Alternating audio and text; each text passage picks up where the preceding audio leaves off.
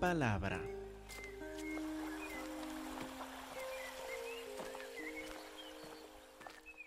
Hermanos, ahora en Judas, versículo 12, encontramos que Judas continúa su descripción de los falsos maestros. Ha hablado de ellos, pues en casi toda la carta y ahora en versículos 12 y 13, llega a juntar unas comparaciones más sobre ellos. En versículo 12 vemos que estos, en referencia a los falsos profetas, a los falsos maestros, estos son manchas. Son manchas en sus ágapes. Y de ahí tenemos tal vez una dificultad de vocabulario, porque ágape no es una palabra que utilizamos eh, casi nunca en el español, pero los traductores decidieron que ágape sería la mejor forma de traducir esta, esta palabra griega. ¿Qué quiere decir? ¿Qué es un ágape?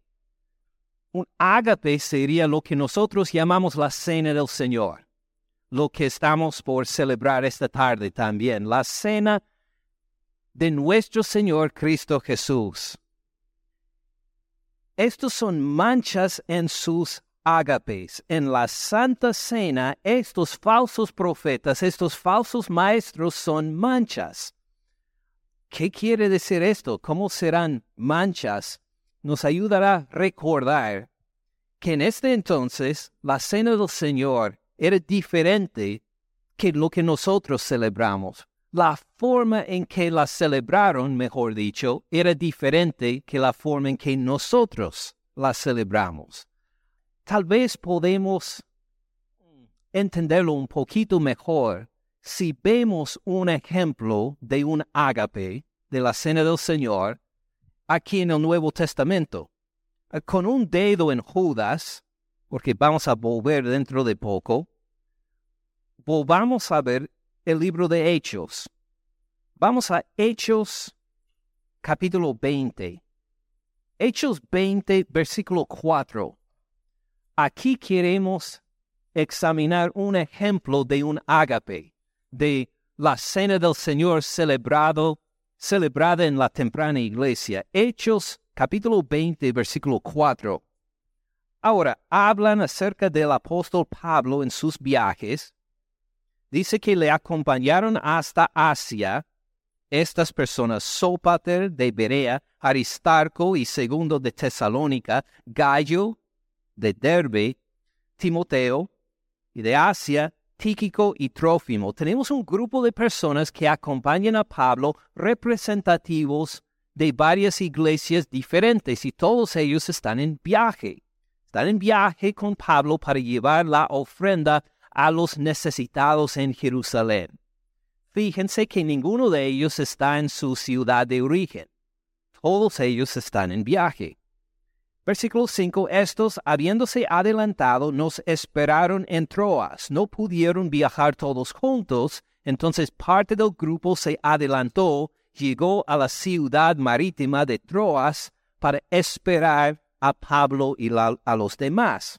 Y explica en versículo 6, y nosotros, incluyendo Lucas también, pasados los días de los panes sin levadura, navegamos de Filipos y en cinco días nos reunimos con ellos en Troas, donde nos quedamos siete días. Entonces todos estos señores de ciudades y iglesias diferentes por fin se volvieron a reunir en Troas, ahí se quedaron toda una semana y pasa lo siguiente en versículo 7, el primer día de la semana. ¿Qué es el primer día de la semana? Es el domingo. El domingo es el primer día de la semana, es el día que resucitó nuestro Señor Cristo Jesús. Y así como contaban los judíos los días de la semana, el domingo es el, primer día de la semana. Reunidos los discípulos para partir el pan. ¿Quiénes se han reunido? Los discípulos del Señor Cristo Jesús.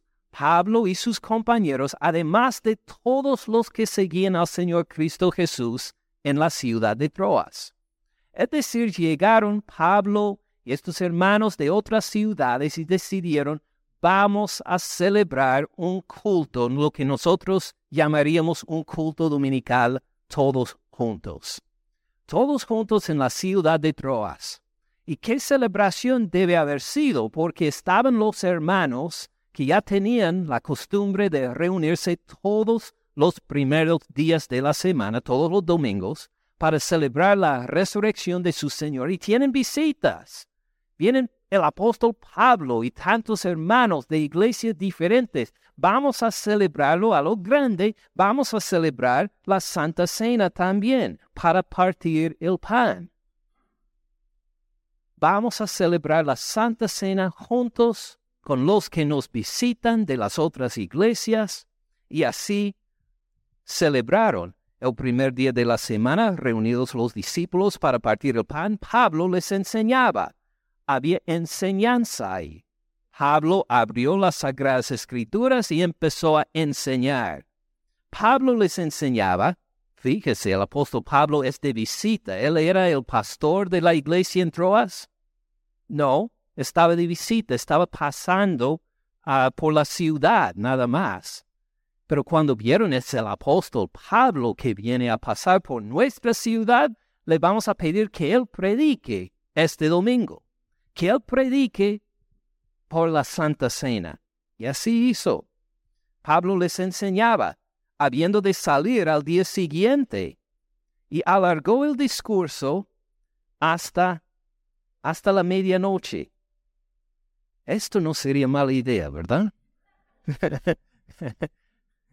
A veces se han extendido los sermones, pero nunca he llegado hasta medianoche todavía. Pero Pablo sí con toda la iglesia, él siguió predicando y predicando y predicando sin apuro en cuanto al tiempo de que tenía que salir el día siguiente y predicó hasta medianoche. Y versículo 8. Y había muchas lámparas en el aposento alto donde estaban reunidos. Y un joven llamado Eutico, que estaba sentado en la ventana, Acuérdense que no tenían vidrios en las ventanas en ese entonces, era una apertura en la pared nada más, que estaba sentado en la ventana rendido de un sueño profundo. Hay otros. no estoy señalando a nadie. estaba sentado en la ventana rendido de un sueño profundo por cuanto Pablo disertaba largamente, me encanta la honestidad de la palabra de Dios. No era que ah, este había trabajado mucho este día, no, es que Pablo habló y habló y habló.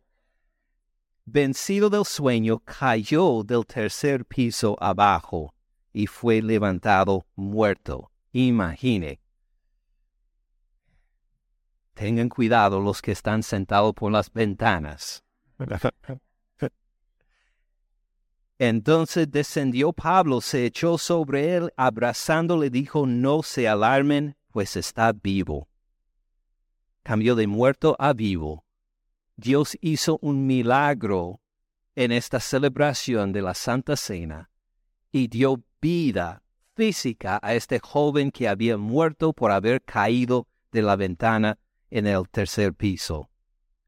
Versículo 11. Después de haber subido, partido el pan y comido. Oh, noten, es una comida completa. No solo era como nosotros celebramos la Santa Cena hoy, un pedacito de pan y un traguito de jugo de uva.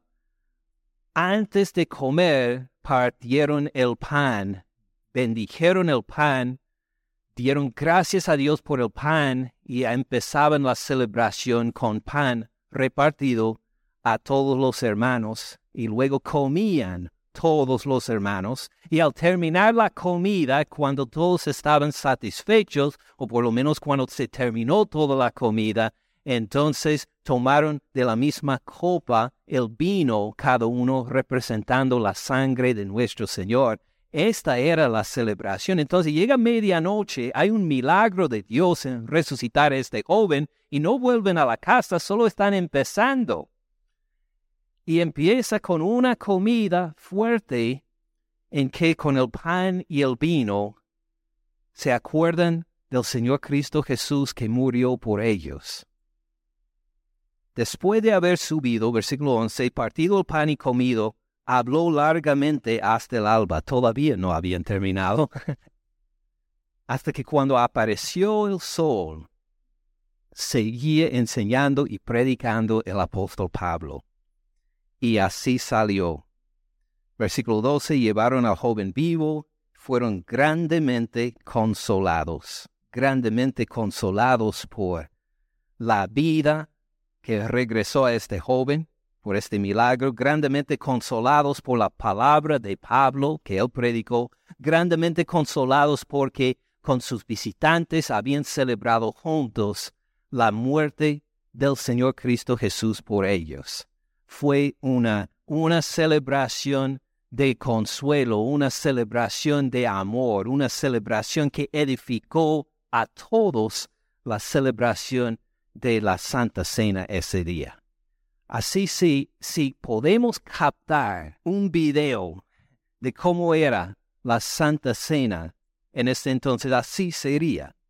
Ahora volvemos a Judas, reconociendo algunos peligros. ¿Y por qué los describe así? Volviendo a Judas, versículo 12. Estos, no hablando de Pablo y sus compañeros, sino estos hablando de los falsos maestros, de los falsos profetas, son manchas en sus ágapes. ¿Qué pasa? La iglesia a quienes dirige Judas su carta también celebra la Santa Cena. La celebra el primer día de la semana que ya llegó a ser costumbre entre las iglesias. Pero en vez de para edificación, en vez de para fortalecimiento de la iglesia, en vez de para la gloria del Señor, era como una mancha la celebración de la Santa Cena. Ahora, ¿por qué? Pues podemos imaginar algunos de los peligros. ¿Se acuerdan como Pablo y los otros, a sus compañeros, llegaron de visita? Era común en las iglesias en este entonces, si venían unos que unos de visita, que dijeron que eran pastores, profetas, apóstoles, maestros o lo que sean, la iglesia les invitaba a predicar ese día. Oh, mire, está con nosotros el domingo. Suban al púlpito, prediquen, enséñenos la palabra. Pero ¿a quiénes acaban de poner para enseñar a la congregación? A falsos profetas, sin darse cuenta, a falsos maestros. Entonces, en vez de una enseñanza basada en la palabra de Dios, en vez de escuchar el Evangelio, que escuchaban. Ah, escuchaban, por ejemplo, según versículo 8, no obstante de la misma manera también estos, ¿cómo les llamaban? Soñadores. Escucharon de sus sueños, que esta gente en vez de hablar de la palabra de Dios, dijeron, mire, Dios me dijo esto, Dios me reveló el otro, y enseñaba de una forma que no estaba conforme a lo que Dios había revelado en su palabra. Como vimos cuando estudiamos en versículo 8, también mancían la carne, enseñaba de una forma en que, en que no hubo santidad, no hubo arrepentimiento del pecado, no hubo ninguna mención del pecado y de la necesidad de separarse de lo pecaminoso, de andar en santidad, mancían la carne y permitían que uno viviera de una forma tachada delante de Dios. Rechazaron la autoridad, blasfeman de las potestades eh, superiores, escucharon blasfemias. Eh, esta gente llegaba y les hablaba hasta blasfemando al Señor, Cristo Jesús y su dominio, su autoridad y poder un versículo 10.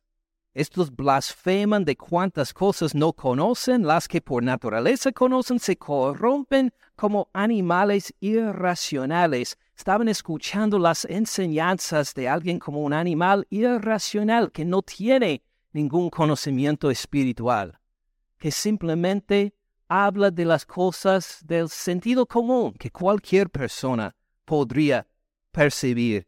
¿Qué les motivó?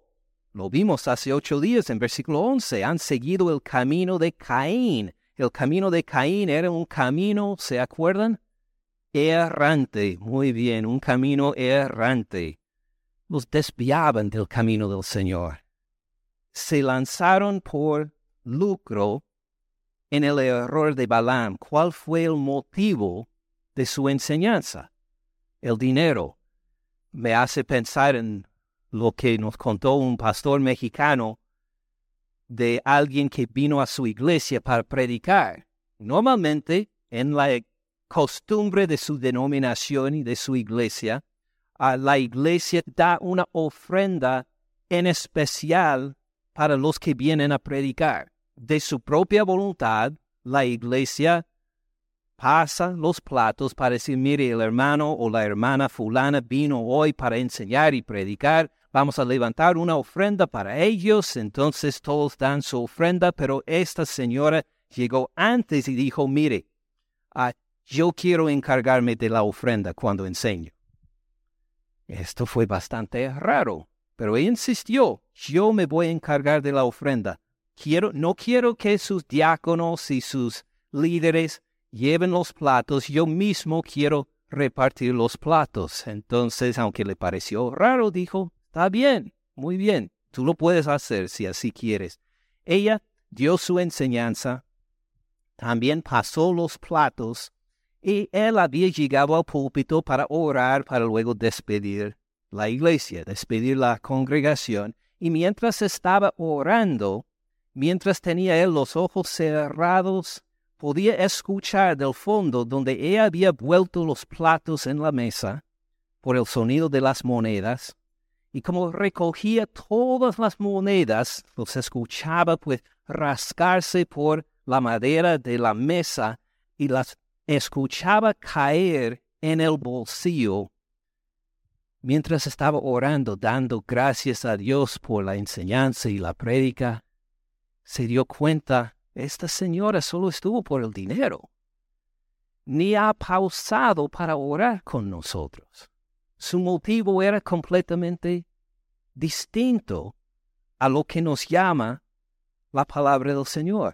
Y así es entonces como eran manchas en sus ágapes.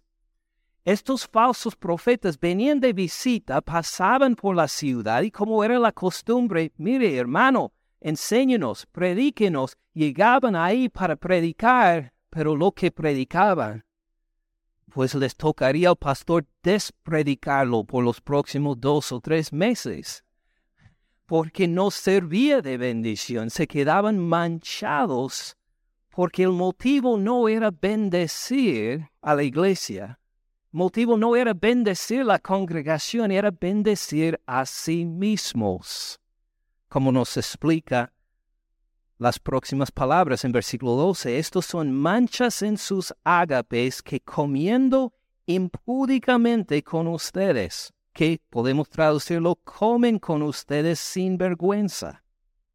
Acuérdense, la Santa Cena era una cena completa. Entonces estos venían para decir, mire, va a haber una, una comida completa, digo, la Santa Cena en su iglesia este domingo, ¿verdad? Ah, pues vengo de tal parte, soy el apóstol fulano, soy esta persona y pues, ah, sí, sí, pase entonces a enseñar. Y estaban porque iba a ser tal vez la mejor comida de la semana ah, que prepararon. Eh, así era en este entonces. Acuérdense que la gran mayoría de los, ah, de los hermanos, tal vez no la gran mayoría, pero la mayoría eran esclavos. ¿Qué come un esclavo? No comida muy rica por lo general, no comida lujosa, sino lo más básico, lo suficiente para que tenga fuerzas para trabajar y ya. Entonces cuando se reunían como una iglesia, para los esclavos era algo bien especial porque sería la mejor comida de la semana para ellos. Comida rica que nunca jamás proveerían otro día de la semana y así convivían y cuando venía un visitante para decir pues voy a predicar, estaban también anhelando poder comer esta comida rica también, y comiendo impúdicamente, sin vergüenza. ¿Han visto a alguien, un comelón, que come sin vergüenza? No les voy a pedir que levanten las manos, solo si han visto alguien comer así. Así eran estos falsos profetas. Comían sin vergüenza, solo para sí, querían pastorear a sí mismos. Y así es como los describe apacientan a sí mismos, vinieron a predicar y a enseñar para bendecir a la iglesia. Estos falsos maestros y profetas no. Ahora, Pablo y sus compañeros cuando fueron para predicar en alguna parte, sí, era para bendecir a los hermanos, era para fortalecerlos a ellos, aunque predicando toda la noche, era con el propósito de edificar a todos los oyentes. Pero estos falsos profetas tienen en mente, quiero predicar, quiero una comida buena, quiero enriquecerme y luego quiero que me encaminen en la otra parte. ¿Qué importa lo que pasa con estos hermanos después? Están para avanzar sus propias agendas, nada más. Tiene su propia agenda, su propio ministerio. Esto es lo que les importa en vez de bendecir a los hermanos, quieren bendecir a sí mismos. En vez de decir cómo podemos fortalecer a los hermanos, dicen cómo podemos utilizar a los hermanos para fortalecerme a mí. Eran dos actitudes completamente distintas, la actitud de Pablo y de los demás apóstoles y la actitud de estos falsos maestros. Y por eso Judas los subraya, porque así entraban eh, escondidamente, de repente en las iglesias, buscando una autoridad para enseñar, para predicar, pero no para el provecho del rebaño, sino para la destrucción del rebaño. ¿Tiene sentido?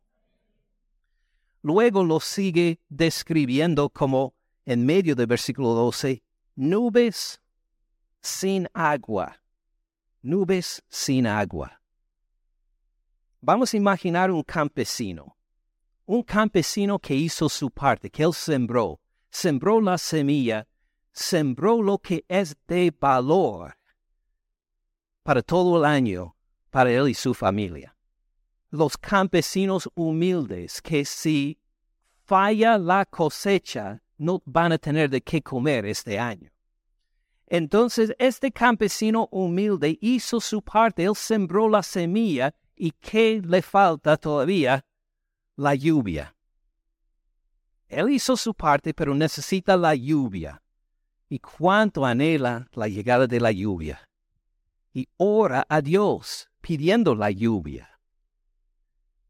Estos falsos profetas son nubes sin agua. ¿Qué pasa al campesino cuando ve acercar una nube que parece que está llena de lluvia, llena de aguas, y pasa por encima y no se cae ni, ni una gota.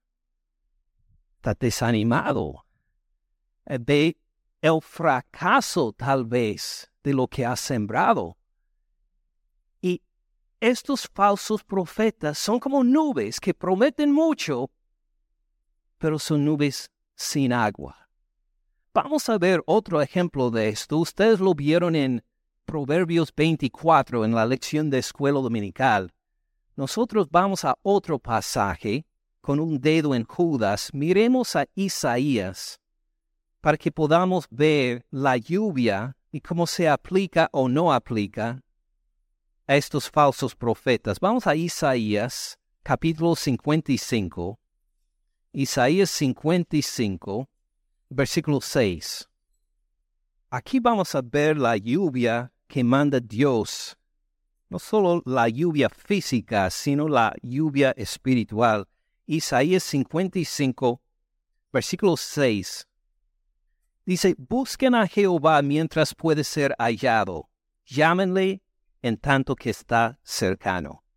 Fíjese bien en este llamado, busquen a Jehová cuando mientras puede ser hallado. Quiere decir que habrá un tiempo tal vez cuando, cuando Jehová no va a responder. Sí. Por eso, Isaías predica diciendo, Busca a busquen a Jehová mientras puede ser hallado. Puede llegar el día cuando Jehová dice, lo siento, ya se terminó el tiempo. La carta a los hebreos considera este ejemplo, Esaú, que con lágrimas quería procurar la bendición, pero ya era demasiado tarde. La bendición fue dada a su hermano Jacob. Entonces se quedó solo con lágrimas y ninguna bendición como la que había perdido. Por eso, la palabra de Dios, inspirada por el Espíritu Santo, dice, buscan a Jehová mientras puede ser hallado. Dios no le garantiza que mañana le va a escuchar.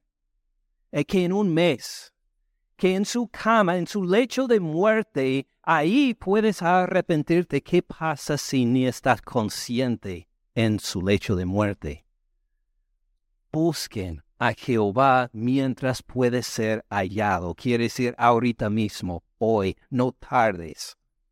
Llámenle en tanto que está cercano. Puede haber un tiempo cuando Jehová se aleja y no me escucha. Pues acabamos de ver que sí. Por eso, llámenle ahora cuando está cercano.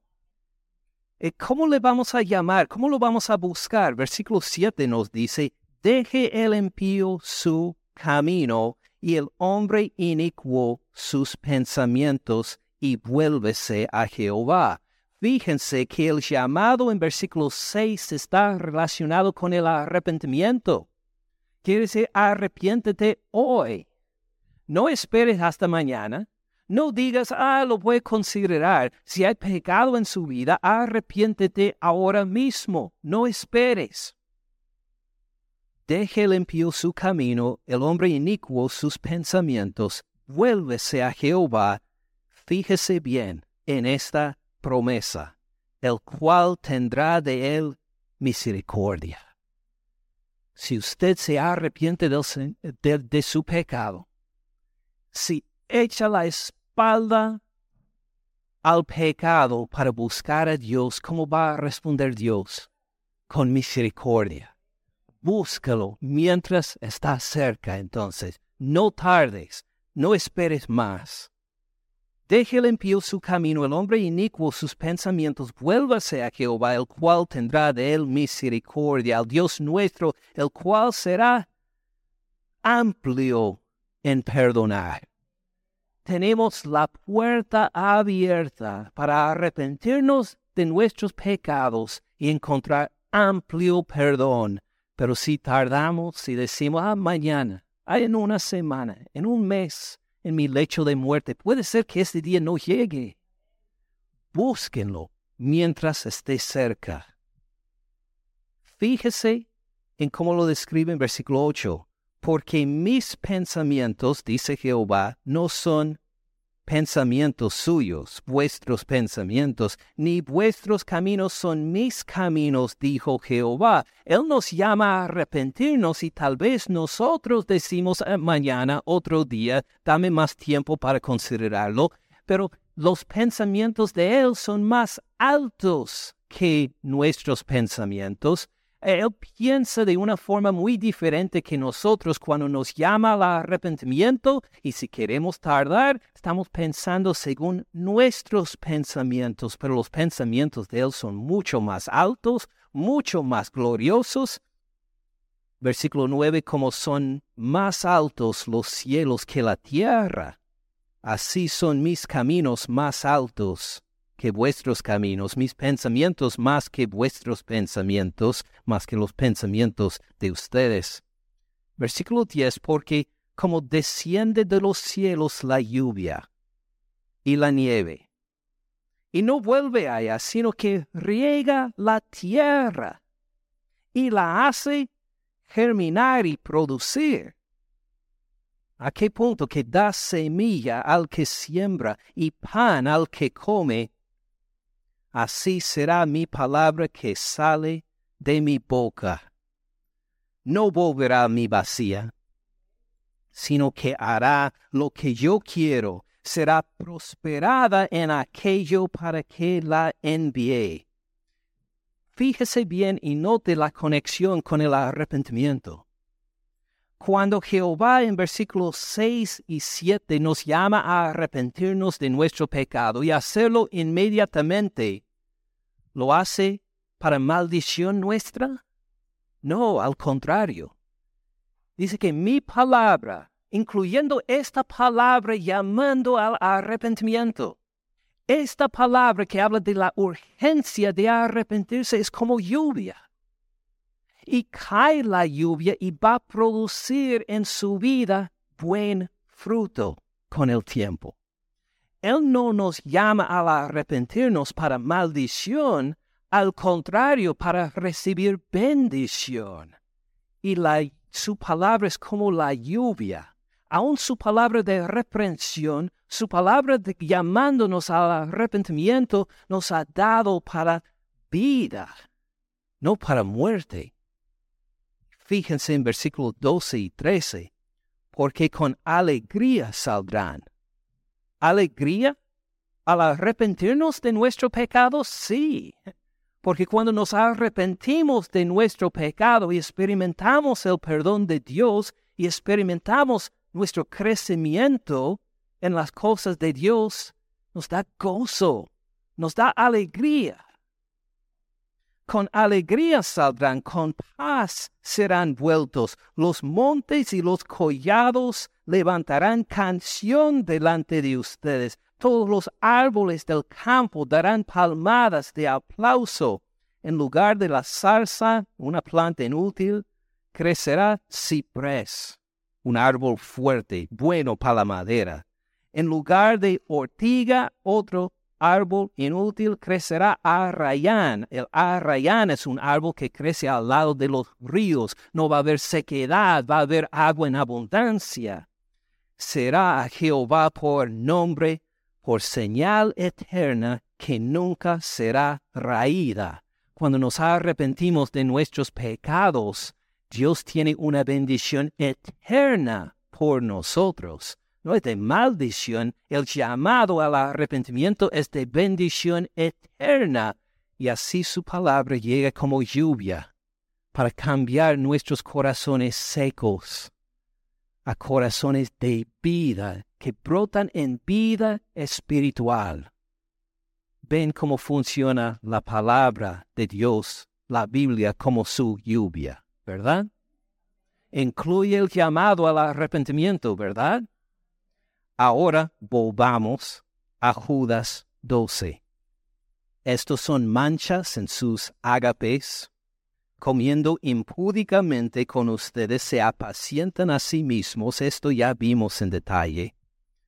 Nubes sin agua. No dan lluvia. No dan la palabra de Dios no dan la Biblia, no dan un llamado al arrepentimiento, no hablan de la urgencia de arrepentirse. O sí, hablan, hablan de, como vimos en versículo 8, sus sueños, lo que Dios les ha revelado.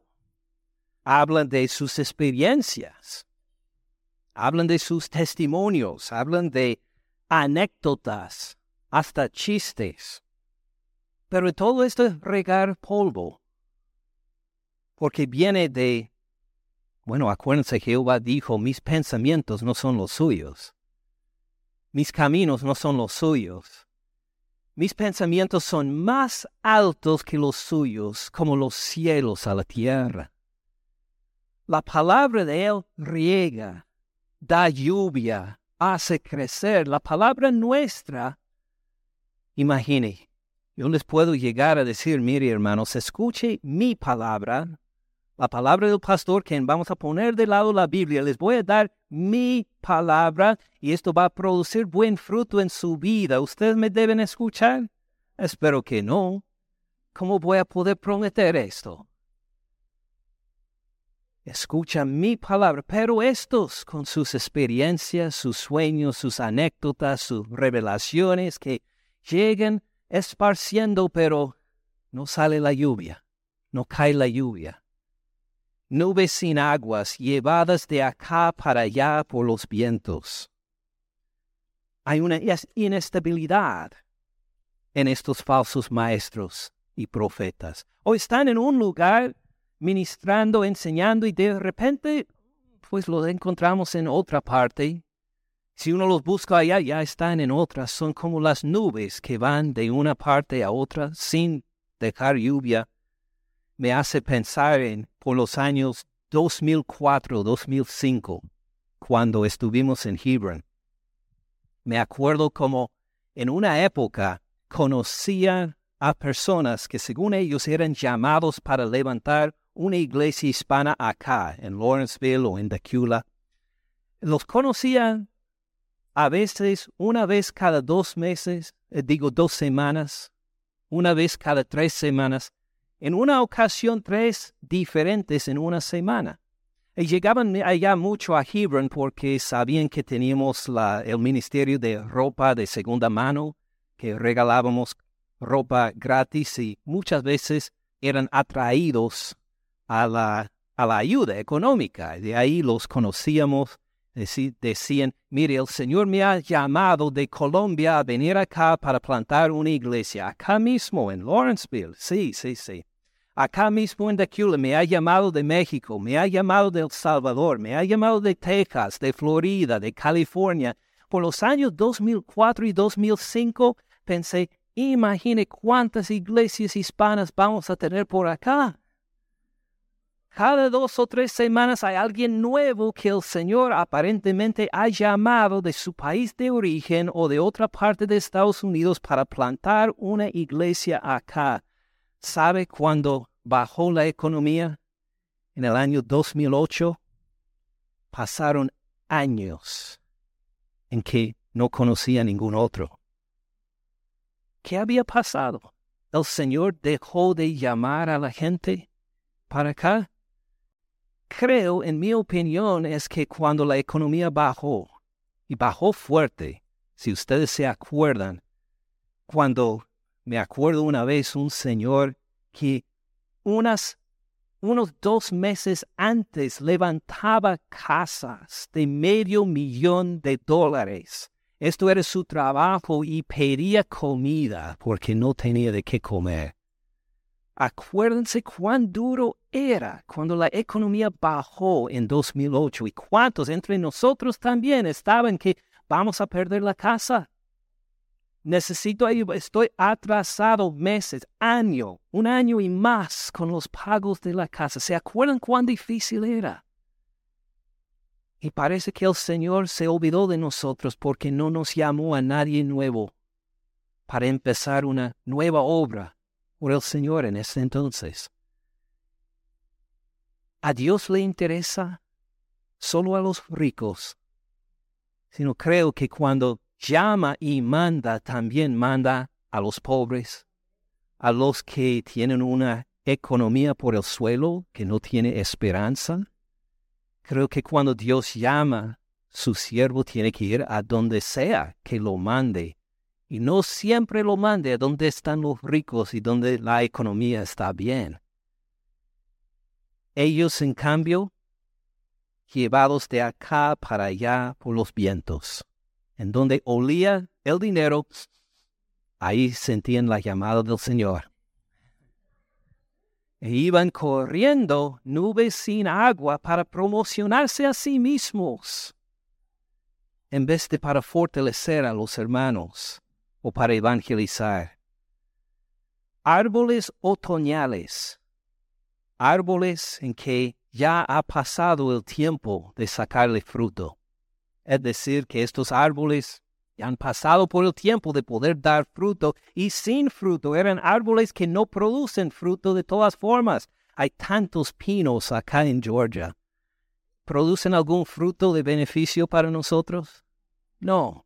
Me acuerdo de una amiga de Janet, una amiga de Bulgaria, que dijo, nunca imaginé que podía estar en un país, que podía existir un país en donde hay tantos árboles que no producen nada.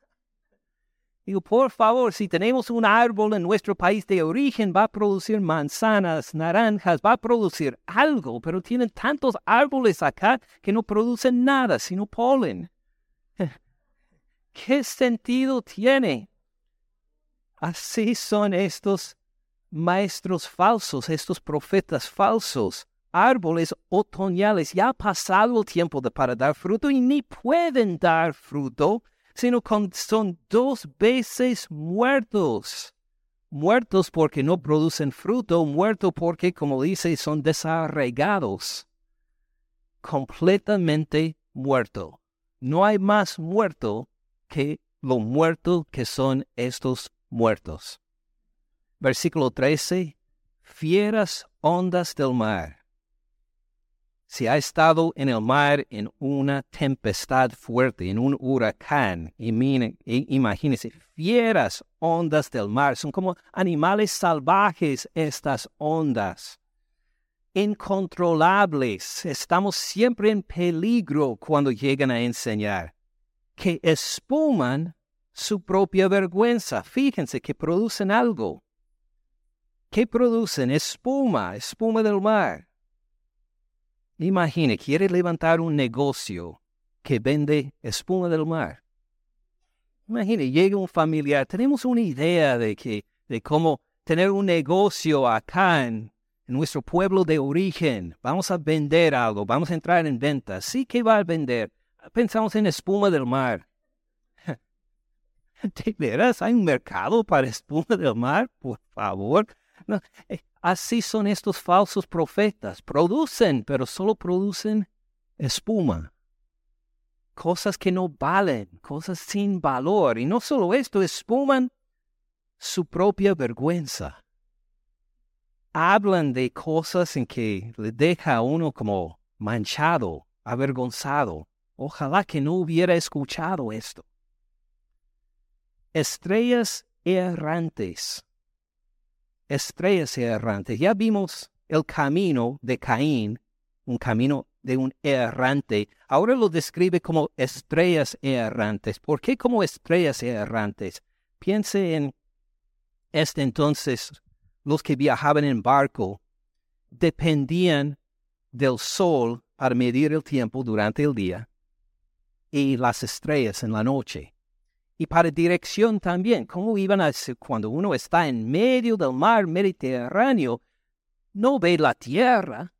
¿Cómo van a saber en dónde están? Si se acercan a una isla o no, pues por las estrellas en la noche. Saben en qué parte deben estar las estrellas y por ahí dicen que vamos en esta dirección ahora hasta Roma o hasta el puerto que sea. Pero si la estrella es una estrella fuera del orden, si es una estrella errante y deciden seguirla, ¿cómo van a terminar? Equivocado, error, en naufragio tal vez, muertos, porque han seguido no una estrella fija que puede guiarlos bien, sino se han fijado en una estrella errante, se desviaron del camino, igual quiere decir por los que siguen esta estrellas errantes lo hacen para su propia perdición, para su propia condenación aún, porque dice, para las cuales está reservada eternamente la oscuridad de las tinieblas. Si uno sigue a una de estas estrellas, pero estrellas errantes, ¿cómo van a terminar? Junto con ellos en la condenación. Fíjese bien cómo Judas toma imágenes de las cuatro partes de la creación, según el mundo antiguo, según eh, el Medio Oriente. Estas cuatro partes eran los cielos. Los cielos eran una de las partes. ¿En dónde están las nubes? ¿Se acuerdan cómo los describió? Como nubes sin agua. Luego hay la tierra menciona algo de la tierra acá, de la tierra firme, los árboles desarraigados. Menciona también el mar, la tercera parte de la creación, son como fieras ondas del mar. Y luego los cielos sobre los cielos, donde están las estrellas. estrellas errantes son. Tomó una imagen de cada una de las cuatro partes de la creación para decir que estos no tienen lugar. No importa el lugar, el tiempo, la situación, uno no debe seguir a esos falsos maestros. No debe seguir a estos falsos profetas. No tienen lugar. No es que en cierta situación está bien. No. En cambio, a donde sea que uno vaya en la, en la creación, va a encontrar que ellos no tienen ningún lugar para beneficiar a los demás. Por eso, subraya con tanto énfasis la necesidad de apartarse de estos falsos profetas y maestros. Deben haber sido muy llamativos. Y por eso insistió Judas una y otra vez de tantas formas diferentes, no los sigan. Y tal vez el peor de todo, considerando todo versículo 12 y versículo 13, ¿qué deben haber producido estos falsos maestros? Estos que visitaron, que llegaron ahí a enseñar y predicar, ¿qué deben haber producido? Los que llegaron pero que se esfumaron su propia vergüenza, ¿qué deben haber dicho? Fíjese otra vez en versículo 12. Estos son manchas en vuestros, ¿qué? Ágapes ¿Se acuerdan lo que significa ágape, verdad? La Santa Cena. Ágape, que es la transliteración de la palabra griega por amor. Debe haber resplandido el amor cuando hablaron. Debe haber lucido el amor de nuestro Señor Cristo Jesús. ¿Qué celebramos en la Santa Cena? Mejor dicho, ¿a quién celebramos en la Santa Cena? al Señor Cristo Jesús. Y claro, mientras todo lo que describe ahí es sumamente malo, muerto para maldición, tal vez lo peor de todo es que no elevaron la gloria del Señor Cristo Jesús delante de los ojos de los creyentes, vuestros ágapes y no levantaron su gloria para que el amor fluyera entre todos los hermanos, entre ellos y entre ellos para su Señor Cristo Jesús. ¿Qué oportunidad tan maravillosa han perdido? Porque en vez de enfocar en nuestro Señor Cristo Jesús, han enfocado en sí mismos. En vez de levantar el amor del Señor Cristo Jesús, elevaron su propia vergüenza. Por eso, hermanos, no queremos caer en este error. Y ahora, a celebrar la Santa Cena, queremos hacerlo de una forma que eleve a nuestro Señor Cristo Jesús.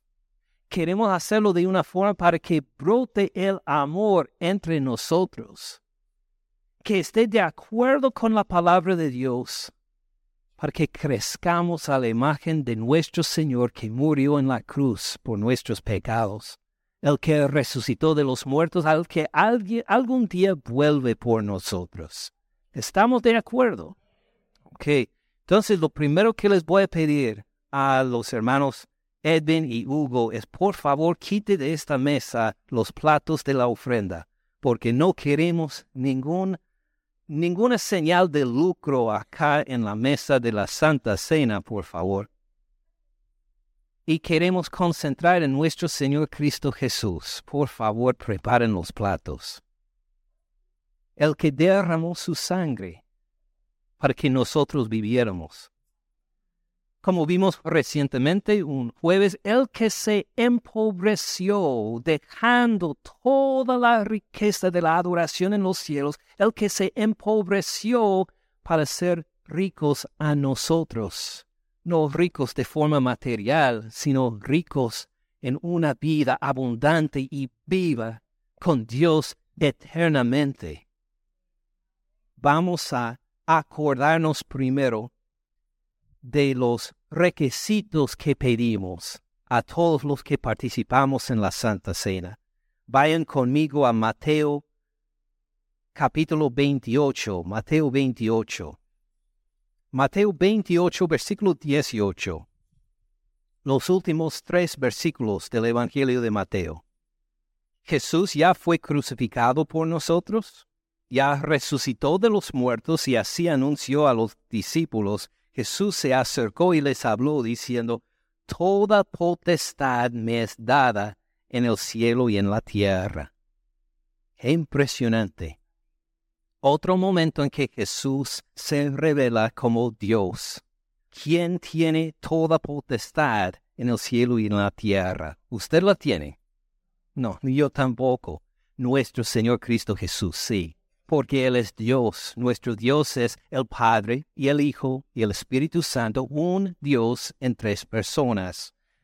Por tanto, dice en versículo 19, por tanto, id, nosotros diríamos vayan, vayan y hagan discípulos a todas las naciones.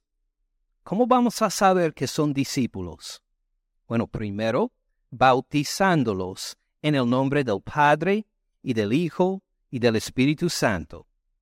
Segundo, enseñándoles que guarden todas las cosas que les he mandado. Entre las cosas que el Señor nos ha mandado es el celebrar la Santa Cena. Dijo, hagan esto en memoria de mí. Entonces nosotros como discípulos del Señor Cristo Jesús, cuando celebramos su Santa Cena, es un acto de obediencia pero ¿qué pidió primero? Versículo 19 otra vez. Bautizándolos en el nombre del Padre y del Hijo y del Espíritu Santo. El primer paso de obediencia es ser bautizado en el nombre del Padre y del Hijo y del Espíritu Santo. ¿Qué significa bautizándolos? Esta palabra en el griego lo que significa es sumergir, poner bajo las aguas no solo rociar, no solo darles unas gotitas, sino que sumergir. Sumergirles es una forma legítima de traducir este versículo también. Sumérgenlos en el nombre del Padre y del Hijo y del Espíritu Santo. Fíjense en que es uno, el nombre, uno. Y a la vez tres, en el nombre del Padre y del Hijo y del Espíritu Santo. ¿Cuántos son? Tres, ¿por qué no dice en los nombres del Padre y del Hijo y del Espíritu Santo? Porque nuestro Dios es uno. Pero a la vez hay tres personas, el Padre, el Hijo y el Espíritu Santo. Uno es bautizado en el nombre del Padre y del Hijo y del Espíritu Santo. Tres personas que son un Dios unido y entero sumergidos en el nombre de Él, hablando de Dios, de ellos, hablando de las tres personas. Y esto hay que hacer primero. Entonces, vamos a poner la obediencia en su orden. Si usted es discípulo del Señor Cristo Jesús, si usted dice que sí, soy cristiano, soy cristiana, sí, Jesucristo murió por mis pecados en la cruz. Jesucristo resucitó de los muertos al tercer día. Jesucristo ascendió al Padre donde ahora tiene dominio y poder. Jesucristo derramó el Espíritu Santo sobre nosotros los creyentes. Jesucristo va a volver algún día. Gloria sea Dios. Lo primero que hay que hacer es obedecerle en ser sumergidos en el nombre del Padre, del Hijo y del Espíritu Santo. Así nos enseña. Si uno dice, bueno, pero como bebé, mis padres me llevaron a una iglesia y me bautizaron en el nombre del Padre, del Hijo y del Espíritu Santo. ¿Usted se acuerda de ese día? Ni yo tampoco. Me acuerdo muy bien cuando Benjamín, mi hijo mayor, estaba en el vientre de su mamá y Janet y yo éramos nuevos cristianos. Teníamos ya ella mucho más tiempo que yo, año y medio. Yo tenía unos pocos meses de ser cristiano y Janet estaba encinta y pues nuestros ah, padres, en mi caso mi mamá, eran de la Iglesia Católica Romana, así nos habían criado y todo, y iban a pedirnos, a preguntarnos cuándo van a bautizar al bebé en una iglesia católica romana siendo recién nacido. Y Janet me preguntó, ¿qué creemos acerca de esto? No asistíamos a ninguna iglesia, solo leímos la Biblia y estudiábamos la Biblia, ni sabíamos que teníamos que congregarnos en una iglesia en ese entonces. Así sabíamos muy poco de las cosas de Dios. Entonces decidí, voy a hacer una investigación del bautismo en toda la Biblia. Y así hice. Investigué cada vez que en la Biblia aparece la palabra bautismo, el verbo bautizar alguna referencia al agua, lo que sea, un río corrió. Pues esto estudiaba todas las referencias para ver si vamos a bautizar a nuestro bebé cuando nazca o no. Y después de varias semanas de estudio llegué a Janet y dije, Janet, no es el niño que tiene que ser bautizado, soy yo.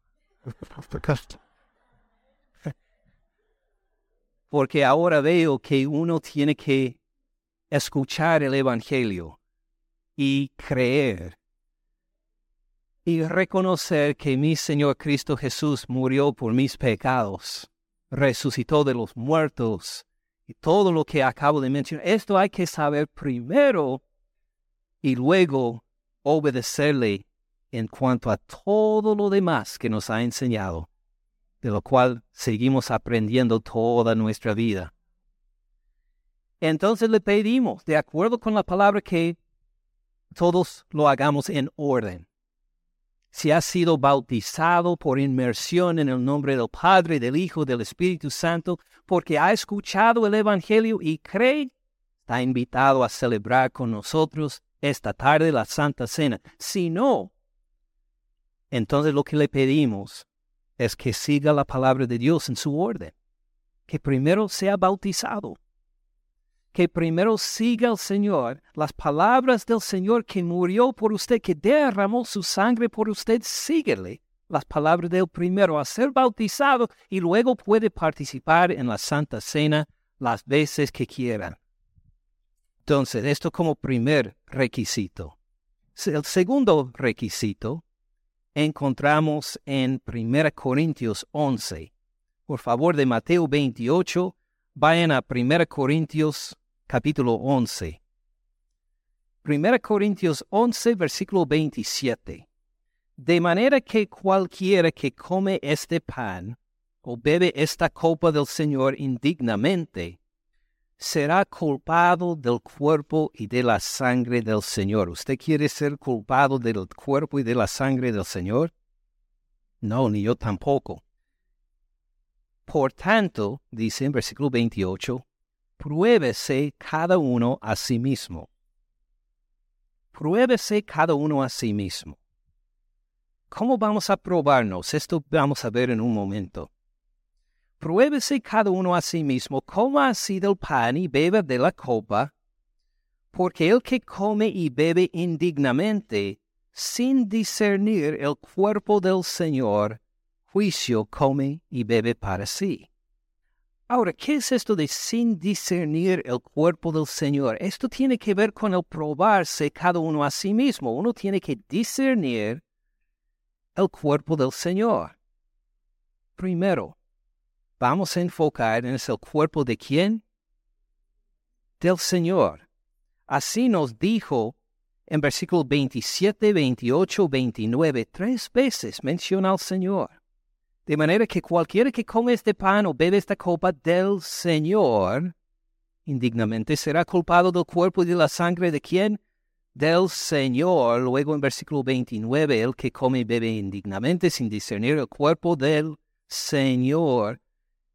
Cuando nos probamos a nosotros mismos, queremos asegurar que nuestra devoción es para el Señor Cristo Jesús, que es para Él. Entonces, al probarnos, al examinarnos, que cada uno de nosotros reflexionemos esta semana para quién o para qué tuvo devoción. Acuérdense que les mencioné en Isaías 55 la necesidad del arrepentimiento por la palabra de Dios, ¿verdad? ¿Este es un arrepentimiento hacia condenación? Claro que no, sino hacia bendición.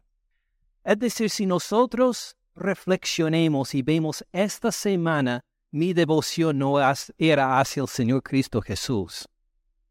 ¿Hacia qué fue su devoción? A mi carro, a mi casa, a mi trabajo, a las ofensas que me sentía contra mi esposo, contra mi esposa. En cuanto a la carne, mi devoción en realidad era para todo esta semana menos al Señor Cristo Jesús. Fíjense bien lo que dice en versículo 28. Por tanto, pruébese cada uno a sí mismo. ¿Y qué sigue? Una invitación. Coma así del pan y beba de la copa. Mire, el propósito de reconocer nuestros pecados delante del Señor no es para que nos sintamos condenados y ya es para llamarnos al arrepentimiento, para que digamos, Señor, sí, esta semana yo viví por mí mismo y no por ti. Me arrepiento, Señor. Por favor, perdóname. Te he menospreciado esta semana por poner delante de ti todos mis placeres, todos mis deseos, en vez de mi caminar diario contigo, Señor reconozca su pecado, pero para arrepentimiento, para reconocer que como este jugo de uva representa la sangre que derramó el Señor Cristo Jesús, derramó su sangre por el perdón de los pecados de usted. Búsquenle al Señor mientras puede ser hallado reconozca si su devoción hacia las otras cosas en su vida ha superado su devoción al Señor Cristo Jesús para arrepentirse ahora mismo y para decir, Señor, perdóname. Por favor, Señor, toma primer lugar en mi corazón otra vez.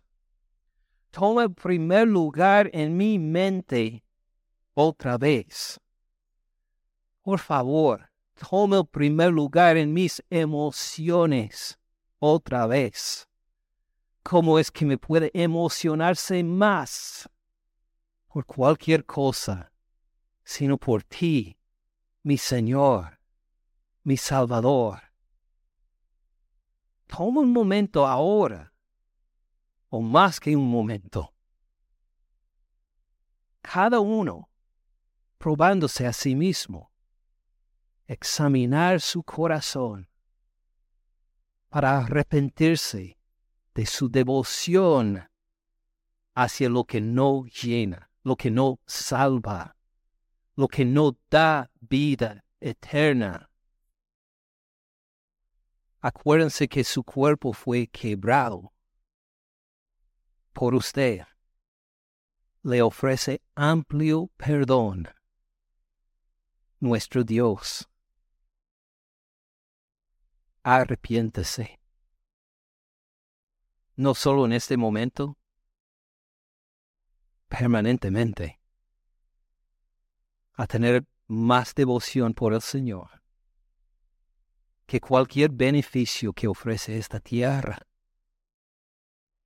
Miren también versículo 29 porque el que come y bebe indignamente sin discernir qué, el cuerpo del Señor. Ya hablamos del Señor, pero fíjense que también dice el cuerpo. ¿Qué es el cuerpo del Señor? Lo estoy mirando. El cuerpo del Señor. El cuerpo bellísimo del Señor Cristo Jesús. La iglesia, todos ustedes. Cristo murió por cada uno de ustedes. Este es el cuerpo de Cristo Jesús. ¿Cómo se lleva con sus hermanos en Cristo Jesús? ¿Están en amor, enamorados de ellos espiritualmente? ¿Buscan bendecirles? ¿Oran por ellos? Los fortalece en el Señor. Si es así, usted ha discernido bien el cuerpo del Señor. La persona a su lado, la persona frente a usted, la persona atrás es parte del cuerpo del Señor Cristo Jesús. Lo percibe, lo reconoce. Ha experimentado el amor del Señor Cristo Jesús por su cuerpo. ¿O no? Si no, arrepiéntase para buscar al mismo Señor que murió por la persona que está al lado, por la persona frente a usted o detrás de usted, para pedirle perdón por haber ofendido a otro miembro del cuerpo de tu Señor Cristo Jesús. Que sean restaurados, reconciliados, arrepiéntese de cualquier actitud endurecida contra su hermano o su hermana. Discierne bien el cuerpo del Señor Cristo Jesús para participar en la Santa Cena. Le invito a probarse y a orar. Tal vez pueden orar conmigo. Padre Celestial, mi actitud hacia fulano o fulana, tal vez ni sabe el nombre de la persona me arrepiento, Señor, porque he ofendido, he menospreciado a un miembro de tu cuerpo. Me arrepiento, Señor. Perdóname, lléname con tu espíritu para que actúe de este momento en adelante en un amor ferviente hacia esta persona que busque no solo a bendecir a esta persona, sino a los otros también en tu cuerpo, de una forma que manifieste tu amor hacia mí y a ellos. Igual como cantamos hace poco, quiero ser portador de tu gloria, portador de tu amor hacia mis hermanos en Cristo Jesús. Pruébese a sí mismo toma la oportunidad de arrepentirse. Busquen a Jehová mientras está cercano para encontrar amplio perdón, para que la cena del Señor sea santa, un ágape del amor nuestro entre nosotros y al Señor Cristo Jesús. Una reunión que edifica una reunión que bendice, una reunión donde podemos experimentar con humildad el perdón del Señor y reconocer que solo somos salvos por la gracia del Señor Cristo Jesús con nosotros. Hermanos, al experimentar la Santa Cena, ahora celebrarlo, les pido que vengan no para decir, mire, yo soy mejor que otros, yo puedo salir adelante a tomar pedacito de pan que representa el cuerpo del Señor que murió por mí, una copita que representa su sangre. Si tiene la actitud, yo soy mejor que otros, por favor, manténganse sentados. Si viene con la idea de que yo por mi justicia vengo para participar, mejor manténganse sentados. Pero si viene para decir, aquí viene un pecador, perdonado por la gracia del Señor, y únicamente por Él. Que si le he ofendido esta semana en no haberle dado la devoción que merece. Si le he ofendido en no apreciar lo suficiente el cuerpo de mi Señor Cristo Jesús. Es por eso que vengo a participar, no para hacer lucirme a mí, sino para hacer lucir a mi Señor, que por su gracia murió por mí. Y solo por Él puedo llamarme suyo, de Él, del Señor. Gracias por escuchar al pastor Ken en este mensaje. Para más recursos, visite caminandoensupalabra.org.